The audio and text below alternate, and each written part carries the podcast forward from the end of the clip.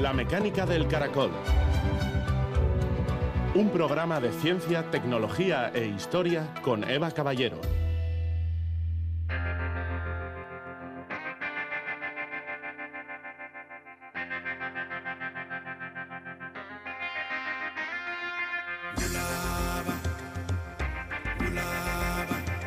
La ciencia es la mejor herramienta que tenemos para resolver los problemas del mundo. Jane Goodall, primatóloga.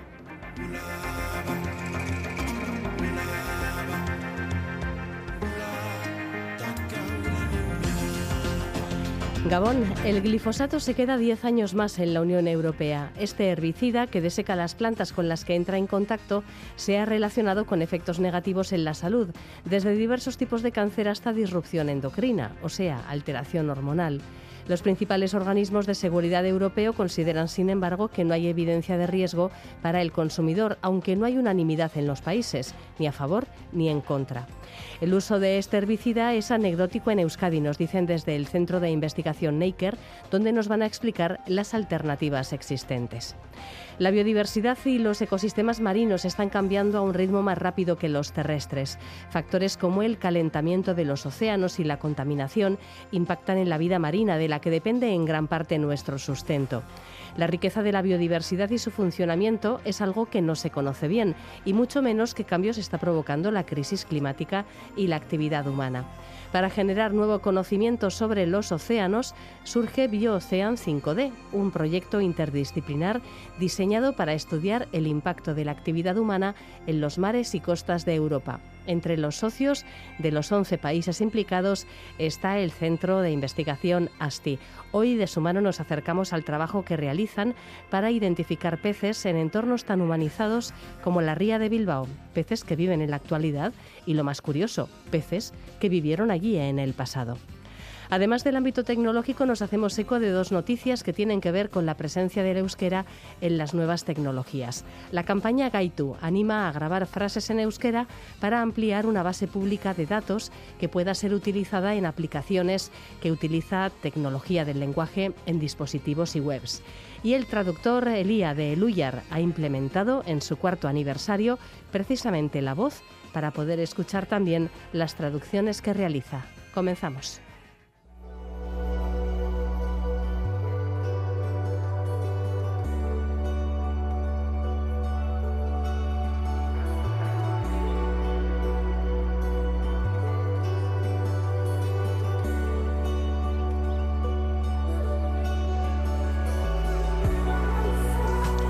Comisión Europea ha renovado para otros 10 años la autorización para el uso del herbicida glifosato.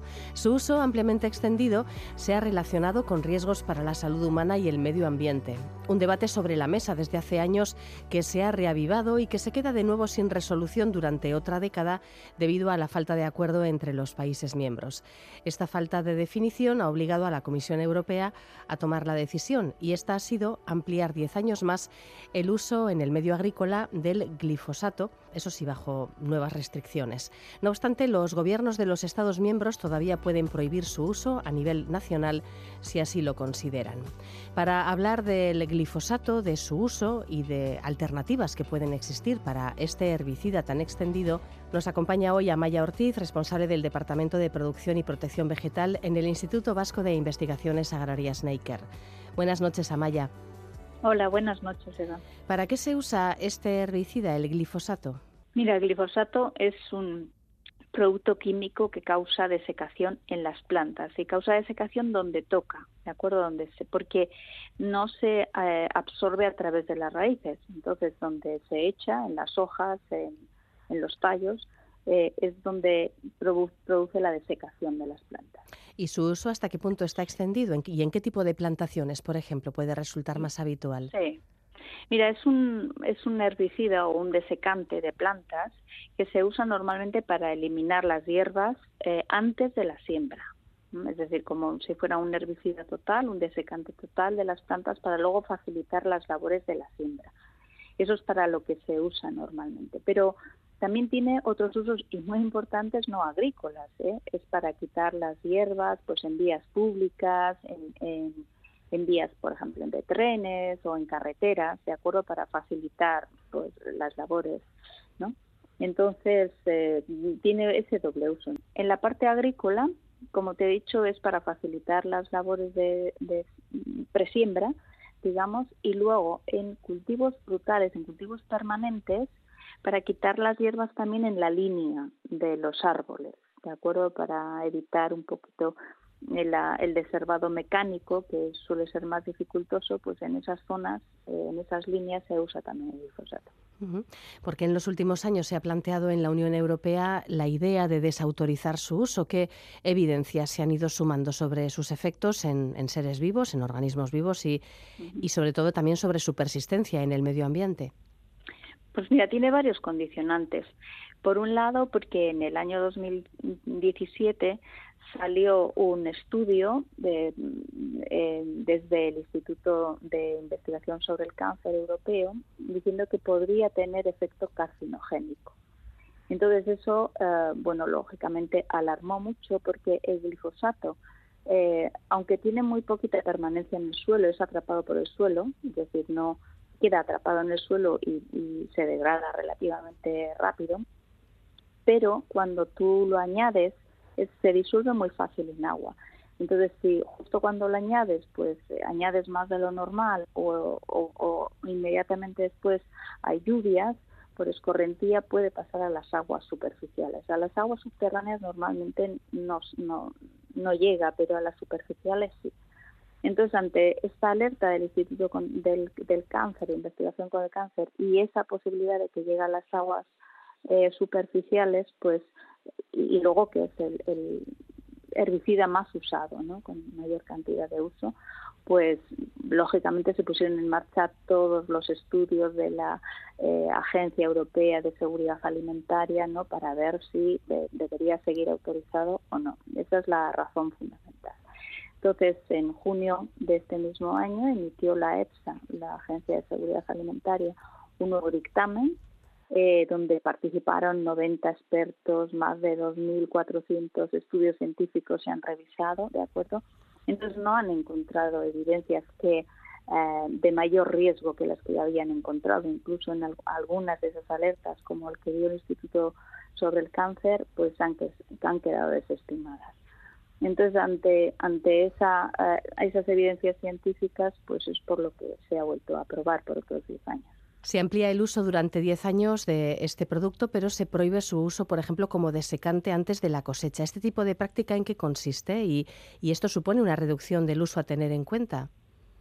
Bueno, la verdad es que el uso eh, antes o previo a la cosecha es eh, muy, muy bajo. Como te he dicho antes, es sobre todo un herbicida que se usa en labores presiembra o para eliminar hierbas que eh, obstaculizan algunas labores durante el cultivo, ¿de acuerdo? Es decir, que el uso mm, previo a la cosecha apenas, eh, apenas se usaba, ¿no? no tiene ninguna repercusión en, las labores que hasta ahora se hacían con el glifosato. ¿Qué alternativas existen? En Naker, por ejemplo, eh, ¿qué tipo de investigaciones desarrolláis para conseguir el efecto que produce un herbicida como el glifosato sin necesidad de utilizar este producto químico? Mira, tengo que decirte que en el País Vasco apenas se usa glifosato. casi no se usa, ¿no? ¿Por qué? Bueno, pues porque la alternativa al glifosato son labores mecánicas, ¿eh? pasar con eh, con mecánicas que lo que hacen es labrar, mover un poquito la tierra los primeros centímetros para evitar las, las hierbas y hacerlo a tiempo. Esa es, esa es la alternativa al glifosato. Por supuesto que hay otros herbicidas de acuerdo que también se pueden usar y que pueden sustituir al glifosato. Pero esa característica que tiene el, glifosato de secar todo pues es eh, la verdad es que es casi exclusiva del glifosato. Pero en el País Vasco apenas se usa glifosato. Primero porque el glifosato está muy ligado a un tipo de agricultura que se llama agricultura de no laboreo. Es decir sin mover absolutamente nada. La tierra eh, sembrar directamente en esa tierra en la que nos hemos movido. Entonces esas hierbas que dificultan que penetre bien la semilla y tal, lo que hacen los agricultores es eh, pues eh, secarlas y luego sembrar, lo que facilita la, la, la eficacia de la siembra. Pero eso en el País Vasco apenas se hace porque se hace un mínimo laboreo siempre, siempre hay un pase de maquinaria antes de la siembra para mm, pues romper un poquito esos primeros centímetros, quitar las hierbas y luego sembrar. Por lo tanto, apenas se usa en, en agricultura. Y luego, eh, pues en, frutales o en viñedos también, eh, cada vez son, eh, hay muchas más máquinas que permiten fácilmente quitar esas hierbas entre las líneas de los frutales o del viñedo, de forma que los agricultores ya tienen esas maquinarias. Así que el uso en el País Vasco podría decirte que es casi anecdótico, así que no me extraña que los agricultores hayan dicho, bueno, es que podemos evitarlo. ¿De acuerdo? Entonces, en el resto del Estado en España sí que hay grandes plantaciones en algunas zonas, en algunas comunidades autónomas que se sigue usando el glifosato porque son plantaciones enormes de olivo, de frutales de, de cáscara y entonces ahí se usa pero sobre todo en las líneas ha descendido muchísimo, muchísimo el uso del glifosato y más que va a descender porque ya hay maquinaria Sí, es em, llamativo el, que el principal argumento a favor de este producto eh, por parte de quienes lo han defendido ante la propia Unión Europea es que prescindir de él encarecería los costes agrícolas y que ese, eh, esos costes superiores repercutirían en los consumidores. Vamos, que, se, ha, dicho abiertamente que si se quita el glifosato, la gente va a tener que gastar más en productos, eh, verdura, fruta, etcétera, ¿no? Sí, bueno, eh, hay un estudio de AEPLA, ¿vale? que yo creo que está basado en eso, que dice que aumentaría un 18% el coste. Ese coste se debe a los pases de maquinaria, sin más. Es, eh, es sustituir un, un, control químico por un control mecánico. Necesitas más pases de mecánica, más horas de dedicación al cultivo y ese es eh, a lo que se debe ese incremento de los costes. En alguna ocasión eh, se ha hablado de que mantener muy limpios ciertos cultivos, por ejemplo los viñedos, quitar sistemáticamente las hierbas incluso de forma mecánica, perjudica la, rentabilidad también del suelo, ¿no? Que, y además lo hace más vulnerable ante eh, inundaciones, lluvias torrenciales que arrastran la, la, capa más fértil de la tierra, etcétera.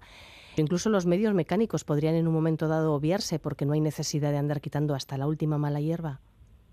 Bueno, eh, las malas hierbas está clarísimo, ¿eh? que repercuten directamente en el cultivo, compiten con el cultivo. Hay cultivos con las que no, no, no podríamos cosechar si tenemos las malas hierbas, ¿vale? La competencia es tremenda entre las malas hierbas y el cultivo. Cultivos pequeños, pero, o sea, cultivos de porte bajo. Pero es cierto que en cultivos, por ejemplo, en viñedo, el tema de las cubiertas vegetales ya se ha visto que es una gran ventaja para reducir la erosión de los suelos, para favorecer la microbiota del suelo. ¿De acuerdo? Entonces sí que hay muchas ventajas de mantener una cierta capa ¿eh? de, hierbas ¿eh? en, en algunos cultivos. Eso está claro y se está viendo en muchas investigaciones por lo tanto hay que poner todo en la balanza ¿no? y desde luego eh, no debería entrar en esa balanza el uso del glifosato desde nuestro punto de vista no entra sí un control porque hay que hay que hay que trabajar hay que controlar las malas hierbas está claro y repercuten directamente en la, en la producción. Entonces hay que controlarlo pero se puede hacer con labores mecánicas. Y ha habido decías eh, avances significativos en estos últimos años en este sentido Sí, si, eh, si miras hace unos 10 años, pues se veían, tú ibas en, en, esta época, sobre todo de siembra, ibas por los campos y veías ese color amarillo anaranjado del glifosato. Ahora es muy raro que lo veas, muy, muy raro que veas eso. Entonces la maquinaria se ha ido adaptando, cada vez es mucho más eficiente y, y hay maquinarias ya para hacer esas labores perfecamente y rápido.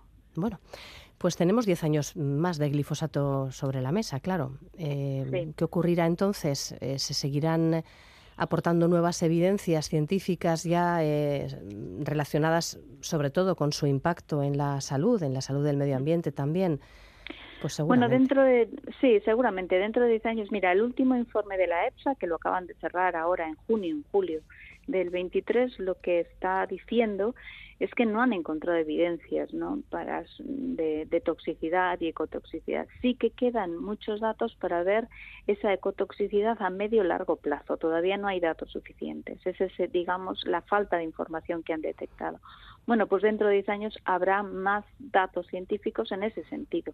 ¿Cuál es la repercusión que puede tener a medio y largo plazo el uso del, del glifosato? Entendiendo que el glifosato ya te digo, llega a las aguas superficiales, mm, incluso al agua potable puede llegar si ha llovido eh, justo después de su aplicación, porque se disuelve muy rápido en el agua y luego se degrada también rápido pero se disuelve. Entonces, esa repercusión que, que todavía eh, a corto plazo no se ha visto, no se ha podido evidenciar desde el punto de vista científico, pues eh, tienen duda de si puede tener una repercusión a medio o largo plazo que no se ha visto. Bueno, pues dentro de 10 años se analizará esa repercusión a medio o largo plazo.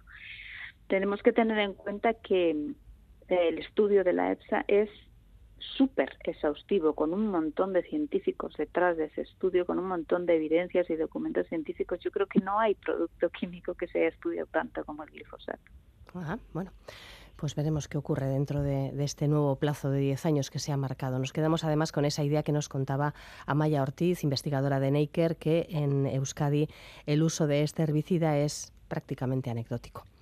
Gracias, Amaya. Un saludo. Un saludo, Eva. EITB, Ekin Clima.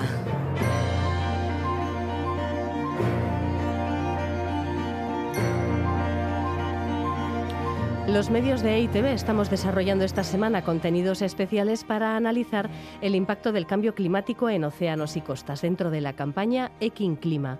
En la mecánica del caracol nos acercamos a un proyecto europeo en el que participa el Centro Científico y Tecnológico ASTI y que está analizando la evolución de la biodiversidad en las costas europeas. El pasado 5 de octubre recogieron muestras de la ría de Bilbao que se unirán a las obtenidas en otros estuarios y lugares costeros del continente. La ría, un entorno sometido en los siglos XIX y XX a una gran presión debido a la intensa actividad industrial, es un ejemplo de lugar modificado por la actividad humana. Y algo muy curioso, analizando el ADN presente en los sedimentos, se pueden identificar especies de peces que vivieron en cada entorno en el pasado. Nayara Rodríguez Espeleta, investigadora del Laboratorio de Genómica Ecoevolutiva aplicada a la gestión marina de ASTI, nos va a dar más detalles. Hola, buenas noches, Nayara. Hola, hola, ¿qué tal? Este estudio forma parte de una ambiciosa iniciativa europea llamada Biocean 5D. ¿Qué objetivos tiene y cuáles son esas cinco dimensiones a las que hace referencia el nombre? Bien, pues este es un proyecto europeo que, como bien dices, pues eh, trata de estudiar la biodiversidad en sus cinco dimensiones, ¿no? Las cinco dimensiones serían, pues, las tres dimensiones espaciales, ¿no? Incluyendo las, bueno, las, la profundidad también de, los océanos. Y eh, la cuarta dimensión sería el tiempo, porque queremos ver cómo han cambiado las comunidades en el tiempo y cómo cambiarán. Y la quinta dimensión sería el impacto humano, cómo está afectando el impacto humano a esa biodiversidad eh, costera europea. Las muestras que habéis recogido el día 5 de octubre son el punto de partida de esta investigación. Para hacernos una idea, mm, ¿hasta qué profundidad habéis llegado? Porque os interesa recoger información sobre una horquilla determinada de tiempo, ¿no? Eso es. En el proyecto Biocean 5D, bueno, se recogen muchísimos tipos de muestras, ¿no? Eh, bueno, desde muestras de la columna de agua eh, hasta muestras de los organismos que habitan en esa columna de agua y en este caso eh, hemos recogido nosotros muestras de sedimento.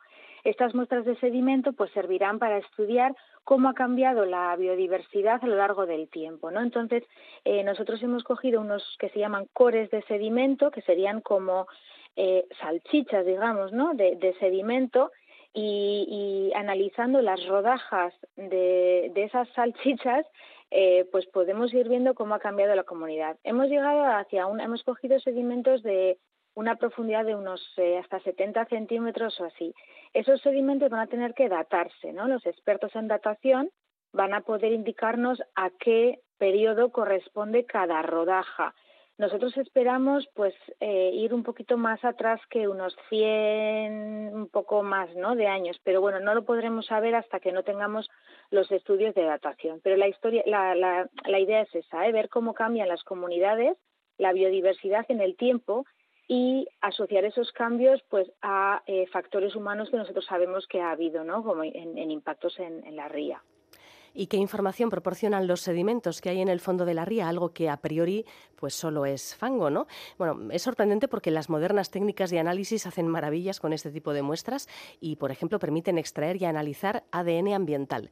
¿De dónde sale ese ADN ambiental y qué información puede obtenerse a través de su estudio? Exacto. Eh, nosotros hasta ahora en ASTI, también como parte del proyecto Biocean 5D, lo que hemos estado haciendo ha sido analizar el ADN ambiental eh, del presente, digamos, ¿no? Analizamos ADN ambiental del agua, que contiene trazas de los organismos que habitan en esa columna de agua, ¿no? Como escamas de peces o mucosas, etcétera. Y con esas trazas podemos hacernos una idea de qué, qué comunidad vive ahí. En este caso estaríamos hablando de ADN ambiental antiguo lo que analizamos es el ADN ambiental que está en esos sedimentos, ¿no? que se ha mantenido ahí pues a lo largo de los años y que gracias a esos cores de sedimento recuperamos. Entonces lo que se hace es que se extrae el ADN ambiental de, las rodajas, ¿no? de las que hemos hablado antes, y eh, se intenta ver a qué especies corresponden las secuencias que nosotros obtendremos de ese ADN ambiental. Em, ¿Se podrá reconstruir qué organismos han habitado la ría, por tanto, durante este siglo, si la horquilla temporal coincide con lo que, con lo que deseáis? ¿Y, van, a van a salir datos de organismos en general que habitaban la ría, que, peces también que, que nadaban en la ría? O sobre todo puede salir más eh, ADN de organismos que vivían sobre o enterrados en el sedimento? Esto me, provoca cierta duda, ¿no? Esas escamas, ah, esas células de las mucosas que podían, bueno, que ahora mismo flotan en el agua, evidentemente. Mm, todo eso está, bueno, pues flotando en el agua, pero se deposita en el, en el suelo y, y se conserva. Sí, eh, la verdad es que esa es una buena, una buena pregunta.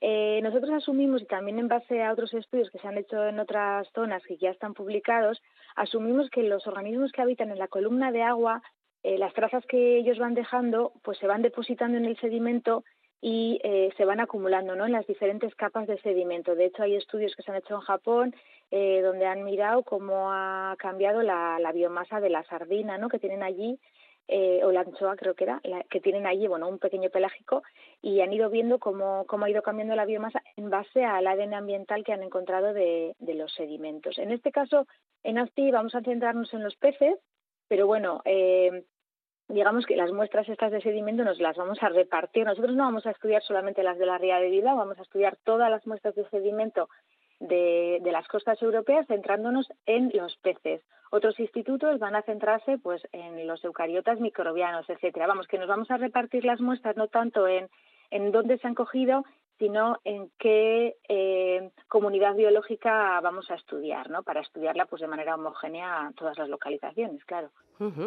Es muy interesante, por ejemplo, em, ahora mismo estudiando la biodiversidad actual, pues coger agua, de esa columna de agua, datos eh, de ADN ambiental y ver qué especies eh, habitan, por ejemplo, nuestra ría. ¿no? no sé si, al margen de este estudio en el que estáis ahora, embarcadas, Nayara, nunca mejor dicho, si tenéis algún dato anterior, quizás de los últimos años, en los que hayáis hecho un rastreo parecido que nos indique cómo está la, bueno, pues la diversidad biológica en la ría. Pues mira, la, verdad es que los datos que tenemos, de los que tenemos así una, una horquilla temporal eh, interesante, pero que aún así es corta, son los datos que, que cogemos en el Golfo de Vizcaya, que vienen de la campaña Bioman, ¿no? que es la que hace la monitorización de la anchoa. Y hemos ido cogiendo datos de ADN ambiental desde 2017. No hay muchos porque el tema este del ADN ambiental para organismos grandes, ¿no? no para microorganismos, es relativamente nuevo. Entonces, bueno, tenemos ya como unos ocho años o así.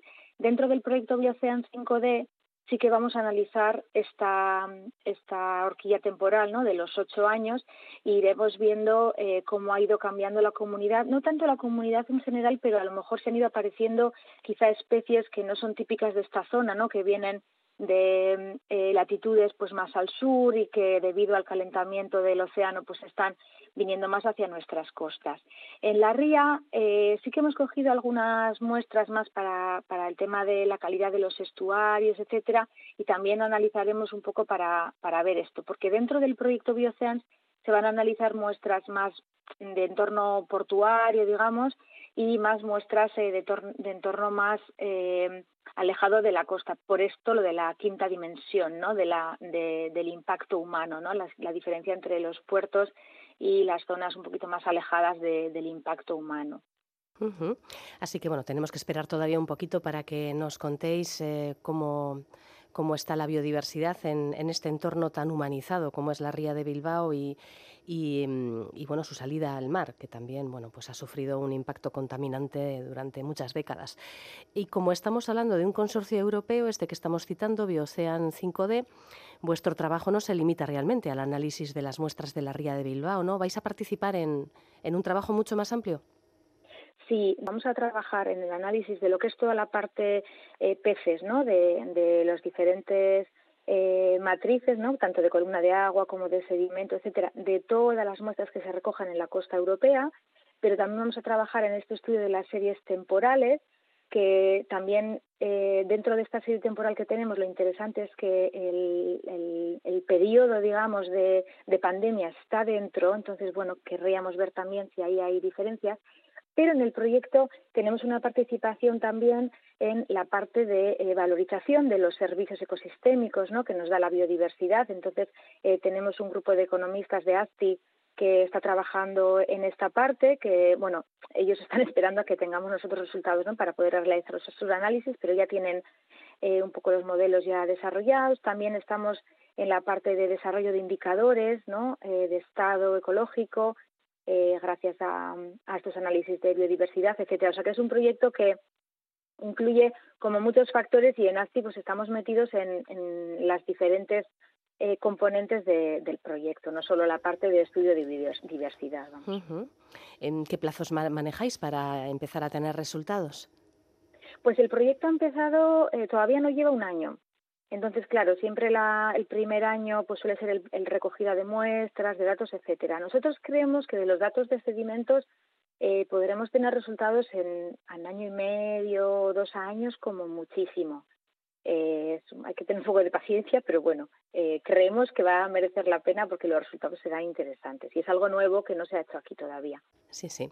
Y además nos permitirá hacer incluso comparativas entre países, ¿no? Podría ser que las especies que más abundan, que mejor prosperan en, en un ambiente como el de la ría de Bilbao, eh, son las mismas que prosperan también en lugares similares, pero a miles de kilómetros de aquí, pues no sé, podría ser, ¿no? Sí, efectivamente, ahí podemos ver un poco cuál es lo que, cuáles, cuáles son los factores más importantes, ¿no? A la hora de definir la biodiversidad de un lugar, ¿no? Si es más, pues la temperatura o el, grado de salinidad o el grado de impacto, ¿no? En función de él, porque también en los sedimentos se van a analizar los contaminantes, ¿no? En cada una de esas rodajas también tendremos la, eh, la composición de contaminantes, entonces podremos hacernos una especie de mapa para ver cuál es lo que más afecta. ¿no? Y la idea también es que este proyecto sirva un poco de, línea base ¿no? para, para, estudios futuros que utilicen las mismas técnicas de recogida de datos y podamos comparar ¿no? cómo está cambiando eh, la biodiversidad pues en función de mm, tanto factores un poco más externos ¿no? como pueden ser la salinidad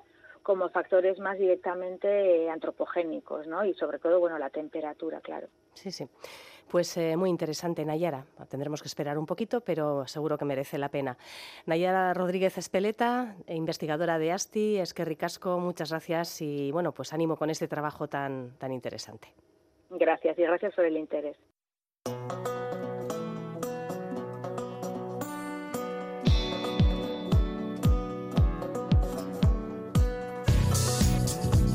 eitv.eus barra la mecánica del caracol la radio cuando y como quieras.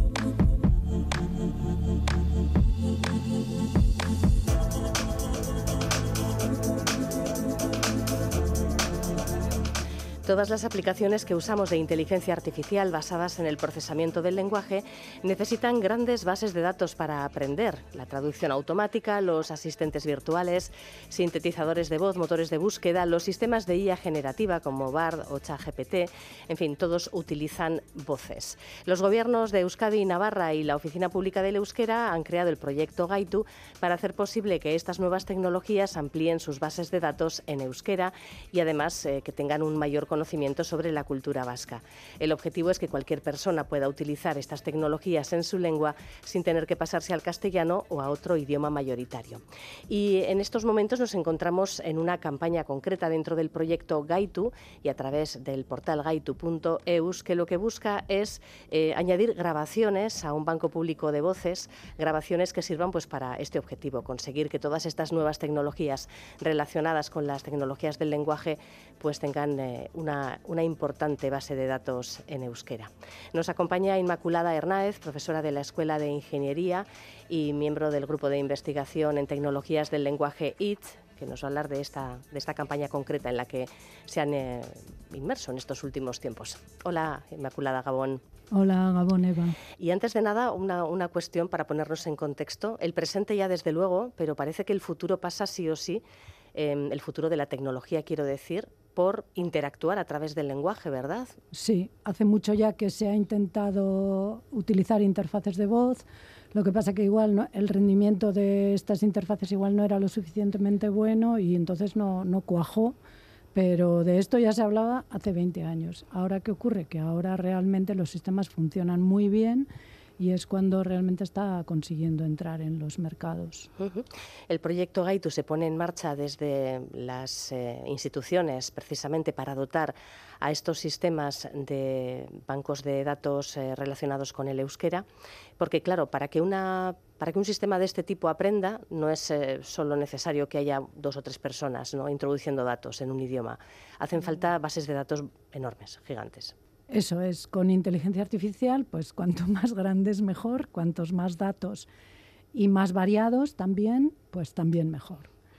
Antes también, ¿eh? con los sistemas estadísticos, de hecho este sistema o esta base de datos de Common Voice existe desde hace muchísimos años, no lo sé, igual 20 o yo creo que hace muchos años que existe porque también las técnicas estadísticas utilizaban gran cantidad de datos, ¿no? Y cuantos más tuvieras mejor. Pero ahora con la inteligencia artificial, digamos que hay un factor, o sea, toda la necesidad de datos se ha multiplicado, pues, pues no sé, por 100, por 1000, ¿no?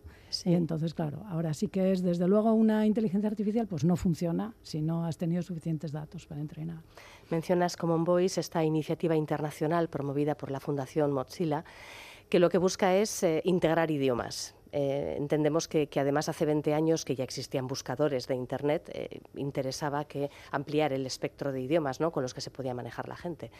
Eh, con el paso del tiempo pues, se ha desarrollado esta nueva utilidad, ¿no? el, uso de las voces. no, como te digo, el Common Voice de Mozilla está desde hace muchos años y ya hace muchos años que empezaron a darse cuenta de que bueno, la generación de recursos que son imprescindibles para el desarrollo de las tecnologías es muy caro y está muchas veces en manos privadas. Y entonces en esta fundación de lo que se trataba precisamente de dar oportunidad a idiomas más pequeños con menos recursos de eh, tener eh, datos abiertos que pudieran ser usados sobre todo para investigación, para el desarrollo de sistemas. Esta base de datos está enfocada a sistemas de reconocimiento de voz, de transcripción de voz. Y bueno, pues ese es el objetivo, eh, digamos, eh, permitir que todos los idiomas del mundo, si quieres, eh, puedan, tengan acceso a estas tecnologías, porque los recursos son como la base para el desarrollo de la tecnología. Antes también, ¿no? con otras técnicas y ahora muchísimo más. Sí, en Common Voice hay ya 112 idiomas, incluido el euskera, y 81 en proceso de incorporación, pues es una base de datos ya muy significativa. Em, ahora mismo en esta campaña en la que, en la que ITV, por ejemplo, también eh, se, ha, mm. se, ha, incorporado promoviendo que haya puestos en los que las personas que pasan por aquí, no solamente trabajadores, sino gente que, que, pasa por aquí, que por aquí pasan, mm. pasáis muchas personas cada día, pues dejen, dejen grabadas sus, sus voces. Em, ¿En qué consiste esta, esta campaña? Bueno, esta campaña específicamente está dirigida a obtener grabaciones, como tú bien has dicho, pues eh, de lo que se trata es de, obtener grabaciones de muchas personas. Bueno, hay que tener en cuenta que previo a esta campaña ha habido un trabajo muy importante porque, eh, digamos, la base de datos consiste en frases. ¿eh? Frases que han tenido que ser eh, escritas o extraídas de textos, de grandes cantidades de texto, y estas frases pues tienen que cumplir una serie de condiciones que son muy importantes, ¿vale? Por ejemplo, pues no tienen que presentar ambigüedades a la hora de leerlas. ¿eh? Se tienen que poder leer sin dudar de cómo voy a decir eh, ETV o Euskal Televista. ¿no? Claro. Eh, entonces, es, eh, previo a esta campaña ha habido un trabajo muy importante para eh, aumentar el banco de datos de frases, ¿eh? para generar las frases. Además, estas frases tienen que ser, eh, tener una licencia abierta, que es algo que es bastante sensible eh, hoy en día y además, bueno, es bastante difícil, o sea, es muy trabajoso. Ya, parece, de hecho, es, es curioso, ¿verdad? Porque Sí. parece, pues oye, pues escribes un montón de frases y ya está. Pues no. Pues no es tan fácil. Y claro, como digamos nosotros cuando entrenamos los sistemas, en general las frases repetidas se quitan, es decir, que se, inten- eh, se, se intenta que haya mucha variedad, pues no vale con tener un banco de datos de mil frases o de cinco mil frases y, y que se graben muchas veces cada frase. No, intentamos que haya mucha variedad, ¿no? Entonces, eh, previamente a esta campaña eh, se ha hecho un esfuerzo muy importante para aumentar el número de frases que había en Common Voice, en, en esa base de datos, y entonces ahora lo que se intenta es que eh, esas frases que ahora ya existen, ¿no? Pues que se graben por la mayor cantidad de gente posible. ¿no? Vale. Ujú. ¿Y como cuántas frases eh, os han salido? El proceso de insertar las frases en, en, eh, en el- en la- Common Voice Ujú. es bastante largo. Es decir, que tú preparas el set de frases, que no lo hemos hecho nosotros, eh, lo ha hecho otro grupo. Entonces se, se prepara el set de frases, se, se sube, digamos, y se solicita que se validen. Mm. Entonces, ¿cuántas hay validadas? O sea, ¿cuántas se han subido y que no estén validadas? Pues yo no te sé decir. Yo la última vez que miramos me parece que había como veintipico mil, ¿no?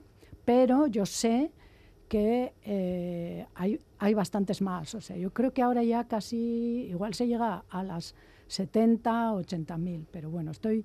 eh, no, no, no es un trabajo que hayamos hecho nosotros, Sí. entonces eh, no, tampoco lo puedo asegurar. Pero vaya, yo creo que ahora ya hay muchas, eh, se tiene que seguir aumentando este número de frases, ¿no? Pero es un trabajo realmente muy costoso, porque como digo, tienen que tener una licencia abierta, una licencia CC0. Ya. Y esto pues no es fácil de conseguir ni de las instituciones, ni de los autores, de libros. estamos diciendo frases todo el tiempo. Sí. Parece que parece algo tan evidente como poner a una persona a hablar durante horas. Hay gente a la que le gusta hablar durante horas. Entonces, sí, venga, a grabar. Claro, pero, Pero no. luego tiene que dar el permiso de que tú puedas usar eso Sí, como sí. quieras, porque es una licencia muy abierta, ¿no? Ya, ya. Entonces, bueno, y luego además las frases, como digo, tienen que cumplir ciertas condiciones, no pueden ser más largas que no sé cuánto, más cortas que... Sí, tienen que tener una, una longitud, no pueden incluir... eh, de- tienen que estar trabajadas, los números expandidos, eh, no pueden incluir eh, o, mm, palabras que hay ambigüedad en cómo pronunciar, por ejemplo, palabras extranjeras, cosas así. Sí, o- es bastante o trabajoso. Palabras ¿eh? tip- tipo jerga, ¿no? Que no que no resultan Sí. quizás de interés, ¿no? En un momento dado. Mm. Entonces, a ver, como me preguntabas cuántas esto, lo que Ajá. igual sí que te puedo decir es que eh, nosotros, la última versión que utilizábamos, creo que de hace ya varios meses, ¿eh?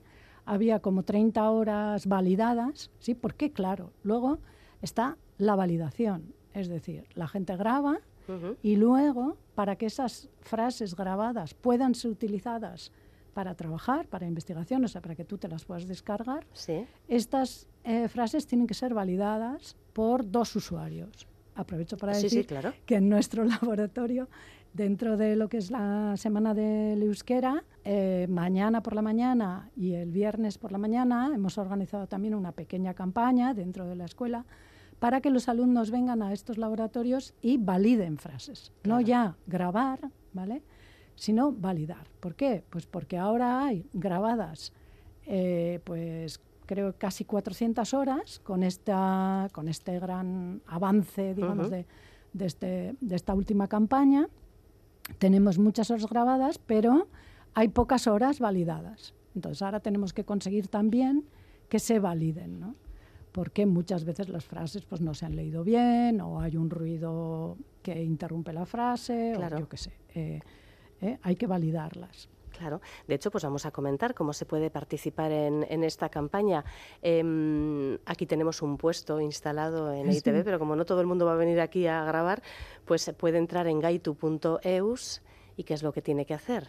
Pues en el portal de gaitu.eus hay mm, dos botones y hay uno que es Emansure con el que se entra directamente al portal de Common Voice. Ahí para, se puede empezar a donar directamente, ya, así, eh, pinchando en el primer botón que se ve ahí, y checking, ya se puede leer una frase y donar. Ahora yo recomiendo que se haga uno un perfil, o sea, crear un perfil y, y, a partir de ahí luego ya en el perfil se dan muy pocos datos, que es simplemente pues una dirección de correo electrónico y alguna información adicional sobre, bueno, la qué euskera tienes y así, un poco de información. Y, y luego ya simplemente empezar a grabar. Se graban de 5 en 5, se van grabando de 5 en 5 y se pueden validar uno mismo para asegurarte que la grabación ha quedado bien. Y yo diría que, bueno, que menos que estar 10 minutitos y grabar ahí unas cuantas, ya que te pones, ¿verdad? Ya que te pones. Hay que ser mayor de edad, eso hay que tenerlo en cuenta. Eh, las frases deben grabarse literalmente como están escritas. Como está escrito, eso El tema de los euskalkis, los acentos... Todas las frases están en batúa. Y tú deberías de leerlo pues como está escrito. Como está escrito. Así que si pone dut, pues sintiéndolo mucho, pues hay que decir dut y no dot. Ahora bien, eh, se puede mantener un poco la pronunciación de cada uno, ¿no? Si tu J es, ¿no? Si dices Joan o Jun, no sé, Jun es un poco, ¿no? Es mejor ajustarse, pero bueno, tampoco, yo personalmente pienso tampoco hay que ser tan estrictos. En la base de datos de Common Voice de inglés, no, prácticamente no hay, no hay dialectos, o sea, quiero decir, ahí va en inglés y tú pronuncias como quieres. En castellano no te quiero ni contar, ¿no? Todo en castellano, en español. O sea, hay un Common Voice de español. Sí. ¿eh? Que te puedes encontrar imagínate cuántos acentos, ¿no?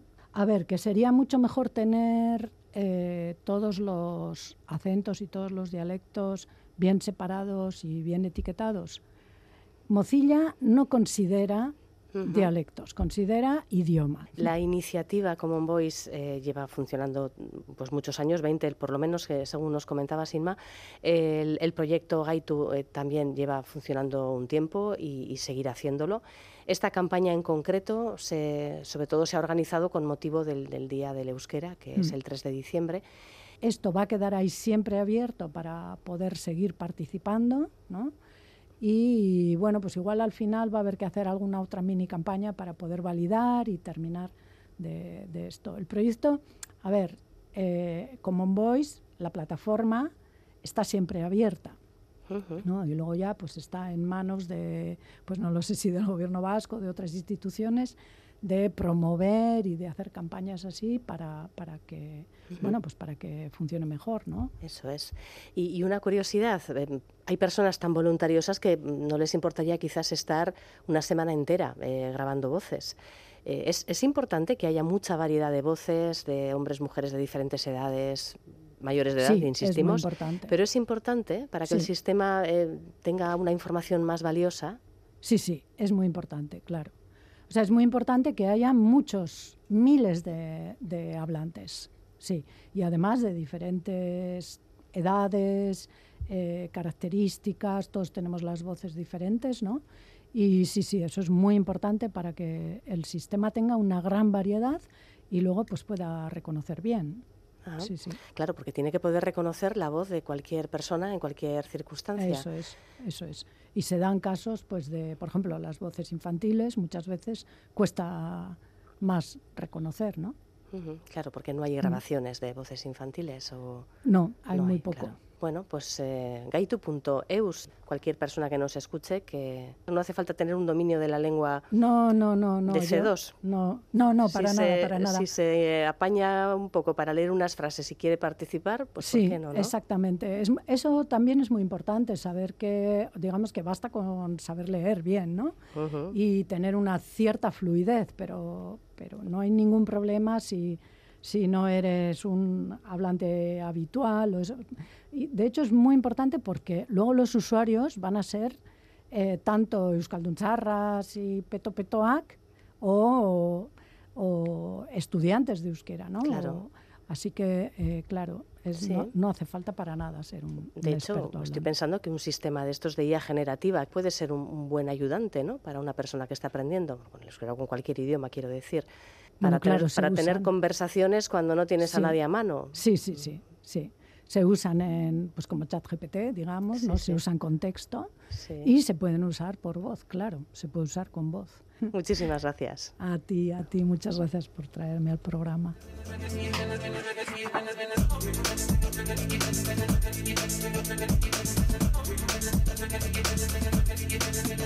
Pues siguiendo con este tema de la presencia de la euskera en nuevas aplicaciones de tecnología, tenemos que hablar de Elia, el nombre del traductor automático desarrollado por Eluyar y que en su cuarto aniversario incorpora novedades, novedades como la voz. Amaya Jauregui, responsable de Elia, ¿qué tal Gabón? Gabón, buenas noches. Esta tecnología texto a voz es la gran novedad. ¿Cómo funciona? Seguramente lo usamos más a menudo de lo que podemos pensar. ¿Qué es esto de, la, de la tecnología texto a voz? Sí, pues eh, son eh, voces generadas mediante redes neuronales, ¿vale? Voces generadas automáticamente y eh, para ello se usan grabaciones de personas, diferentes eh, voces y se pueden crear esas voces personalizadas. una vez realizada una traducción en el IA, podemos seleccionar si queremos usar una voz de una mujer o de un hombre y podemos escuchar la, traducción realizada. ¿Y cuántos idiomas maneja ya el traductor? Pues eh, en, estos, en estos momentos de seis idiomas, que son el euskera, el español, el catalán, el gallego, el inglés y el francés. Otra novedad que habéis incorporado es em, la presencia de Elia en Telegram. Eh, ¿Por qué os habéis eh, planteado este, esta novedad? Sí, porque sabíamos que mucha gente se estaba pasando un poco de WhatsApp a Telegram, ¿vale? En las circastolas, en los ayuntamientos y para ofrecer eh, traducciones y entonces eh, vimos que había una manera mm, fácil, vamos a decir, de integrar un chatbot en Telegram y por eso hemos incorporado Elia. Ya, ¿y qué ventajas se proporciona, por ejemplo, su uso?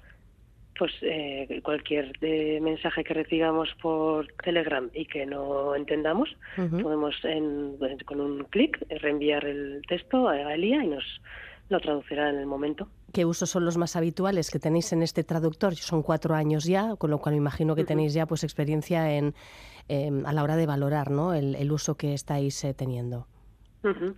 Sí, el uso ha ido incrementando cada año. Como hemos dicho, este año eh, las visitas han subido un 33% y los usuarios un 12% y el idioma que más se usa a día de hoy y desde el principio ha sido para traducir del castellano al euskera y luego viceversa, ¿vale? Del euskera al castellano. Con los otros idiomas, por ejemplo, catalán, con gallego, etcétera, em, es quizás porque no se conoce tanto la existencia de este traductor, quizás tienen otras alternativas eh, desarrolladas allí. A nivel del Estado ya hay otros traductores y igual se usan más otros o lo que sea, pero también tenemos eh, usuarios en Cataluña y así que sabemos que están usando nuestro traductor. Ajá. Bueno, y después de estas novedades, eh, ¿dónde os ponéis los siguientes retos? Bueno, al final en el IA siempre estamos eh, trabajando en nuevas funcionalidades. Eh, en el UIAR tenemos un departamento de inteligencia artificial y estamos eh, en la vanguardia de la, de la, investigación y estamos constantemente, pues eso, en la investigación y cuando vemos que algo funciona o que tenemos buenos resultados, pues siempre lo llevamos a, al traductor, a Elia en este caso. Bueno, esto no tiene nada que ver con el traductor, evidentemente, pero mm, podremos ver algún día un chatbot en euskera eh, desarrollado en el UYAR, tipo, tipo ChatGPT, una IA generativa de este tipo. bueno, sí, estamos trabajando en, también en inteligencia artificial generativa, pero aún no tenemos nada como para ponerlo a disposición de la gente. Pero sí, que tenemos, estamos trabajando en ello. Ajá, genial. Muy bien, Amaya, pues es que ricasco y hasta pronto. Vale, muy bien, gracias.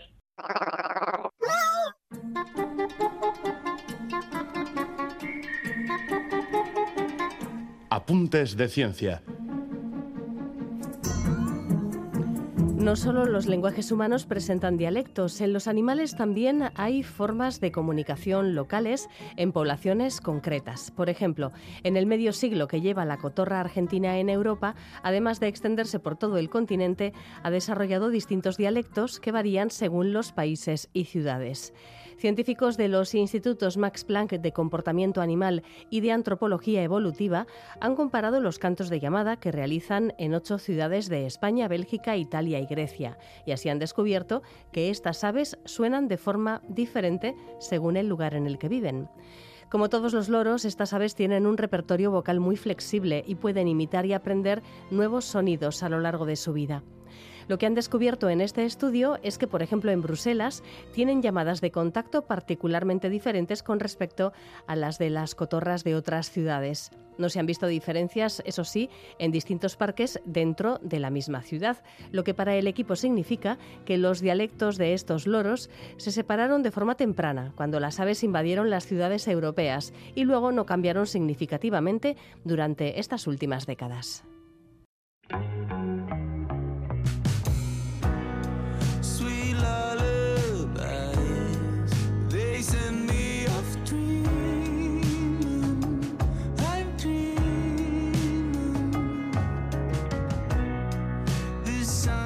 Nos despedimos ya hasta el jueves, porque mañana miércoles en nuestro horario habitual habrá retransmisión deportiva. Feliz noche. Agur.